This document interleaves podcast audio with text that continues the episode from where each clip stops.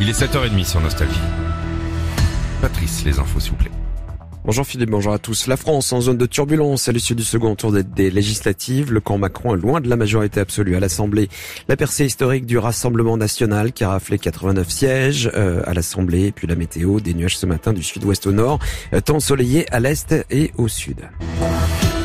Un changement de visage à l'Assemblée. Le deuxième quinquennat d'Emmanuel Macron s'annonce agité à l'issue du second tour des législatives. La coalition présidentielle obtient le plus grand nombre de députés, mais loin de la majorité absolue. La gauche et l'extrême droite réalisent une belle percée. Les Français ont contraint les partis à gouverner différemment. Euh, des compromis parlementaires seront nécessaires pour avancer. À l'issue du second tour de ces législatives, dimanche, les candidats macronistes ensemble remportent 245 sièges devant la coalition de gauche NUPES avec 131 sièges. Euh, selon les chiffres du ministère de l'Intérieur, l'URN réalise une percée historique avec 89 sièges. Sonnés par la perte de la majorité absolue, les partisans d'Emmanuel Macron ont appelé à dépasser les clivages pour construire une majorité d'action. Jean-Luc Mélenchon y a vu euh, dimanche une déroute totale du camp présidentiel.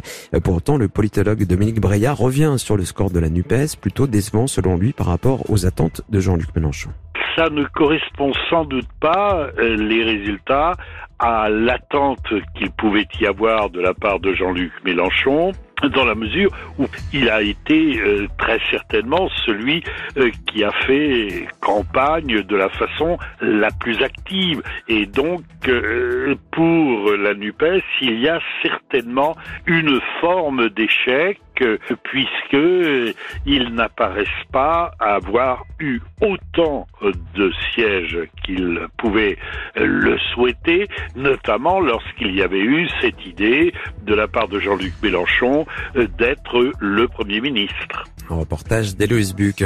Le Rassemblement national lui a salué un tsunami en sa faveur à l'issue du second tour. Jamais l'Assemblée nationale n'a connu une telle configuration sur la Ve République. Une situation qui constitue un risque pour notre pays, a réagi la Première ministre Elisabeth Borne, élue de justesse dans le Calvados.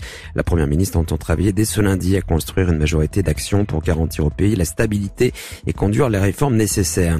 Il y a les ministres élus et ceux battus qui devront quitter le gouvernement. Brigitte Bourguignon, la ministre de la Santé, est éliminée dans le Pas-de-Calais dans les sonnes des fêtes d'Amélie de Montchalin, euh, la ministre de la Transition écologique. Enfin, Justine Bénin, la secrétaire d'État chargée de la mer, a raté son pari un mois après sa nomination. Les tout prochains jours s'annoncent donc agités pour Emmanuel Macron. Il va devoir manœuvrer sur le front intérieur avec un remaniement de son gouvernement au moment même, au moment même où il sera happé dans un tunnel d'obligations internationales, le Conseil européen, le G7 et le sommet de l'OTAN. La météo, il fera moins chaud ce matin, ciel nuageux du sud-ouest au nord, du soleil à l'est et au sud, des températures 17 à 36 degrés pour les maximales, 36 ce sera à Lyon. Bon réveil.